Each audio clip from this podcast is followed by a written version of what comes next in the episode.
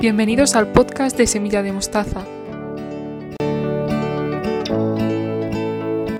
Tu espacio donde vas a encontrar semillas de luz para tu día a día, a través de nuestros buenos días, canciones, películas, series, testimonios y lectures.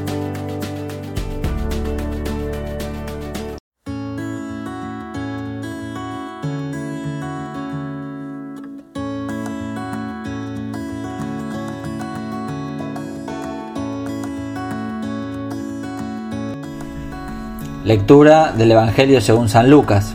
Y María dio a luz a su hijo primogénito, lo envolvió en pañales y lo acostó en un pesebre, porque no había lugar para ellos en el albergue. Y cita de la carta Admirabile Signum del Papa Francisco, en Jesús el Padre nos ha dado un hermano que viene a buscarnos cuando estamos desorientados y perdemos el rumbo. Un amigo fiel que siempre está cerca de nosotros, nos ha dado a su Hijo que nos perdona y nos levanta del pecado. Fin de la cita. En los relatos de la Navidad, Jesús es el protagonista que no realiza acciones activas, desde luego él es un bebé.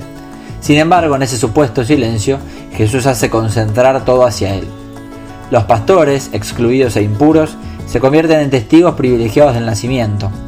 Marginados y despreciados por la sociedad, Dios los ama con opción preferencial y los invita por medio de sus ángeles a ser los primeros en enterarse de la noticia.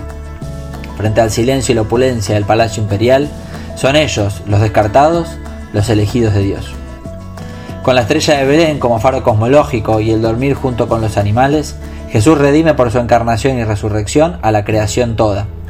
Cuidar la casa común, a los ecosistemas, las sociedades, en fin, a la ecología integral, se desprende del misterio del Dios con nosotros.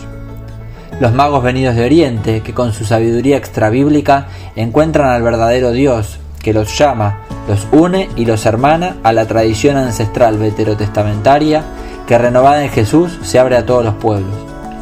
La Sagrada Familia, centro de la escena, se convierte en imagen a seguir. María, José y Jesús nos convocan a ser hijos en el Hijo, hermanos entre nosotros, a sanar las relaciones, a ser madres y padres, a aprender y amar y aprender a ser amados, a construir la paz en el amor comunitario.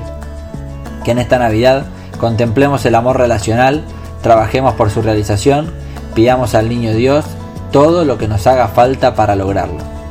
Un deseo de Agustín Podestá de Hablemos de Teología. Feliz Navidad.